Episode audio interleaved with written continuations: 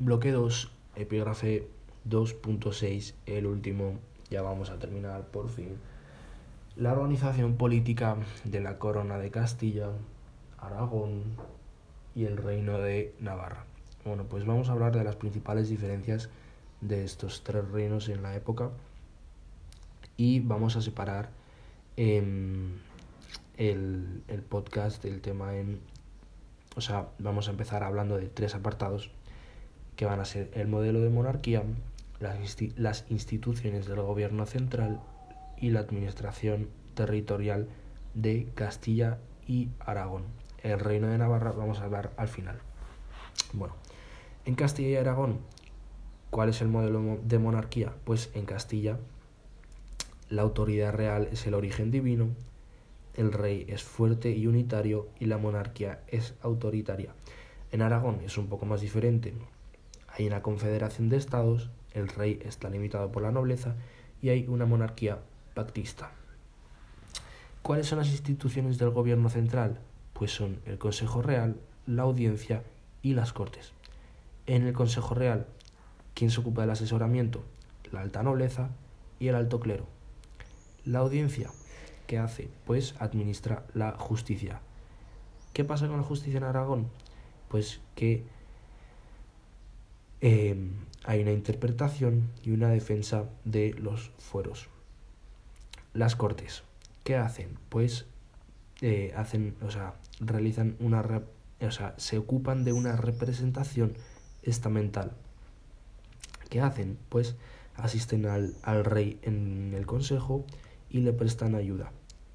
Cuando le prestan, cuando le asisten en el consejo se llama consilium y cuando le prestan ayuda se llama auxilium. Bueno, eso lo entendemos, ¿no? ¿Qué pasa con las Cortes en Castilla? Que son consultivas. ¿Y en Aragón cómo son? Pues son independientes por Estado y controladas por la nobleza y el clero. Básicamente en Castilla el rey tiene, tiene el máximo poder y en Aragón pues está todo como un poco como una nube, un poco más turbio, ¿no? Entre rey, nobleza y clero y todo eso. Vale. ¿Y cómo son las administraciones territoriales? Pues hay dos.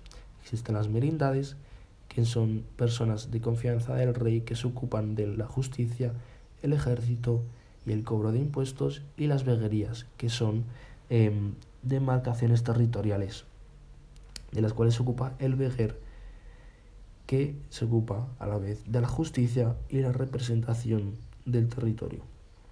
Vale, eso es Castilla y Aragón. Si no lo he separado en Castilla y Aragón es porque es lo mismo para los dos. Por ejemplo, el Consejo Real. Vale.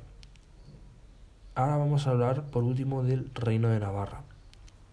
¿Qué pasa en el Reino de Navarra? Pues que existe una doctrina pactista, las cortes impiden el fortalecimiento del rey y las, y las instituciones son el Consejo Real, las cortes y hay una diputación de tres estados. Eso sería todo, muy resumido. Repito, esto es solo de repaso. Em, puede servir como estudio, pero conviene leerse todos los temas antes, ¿no? Y estructurarlos un poco para entender del todo lo que estoy diciendo. Así que nada, eso ha sido el 2.6. Organización política de Castilla, Aragón y Navarra.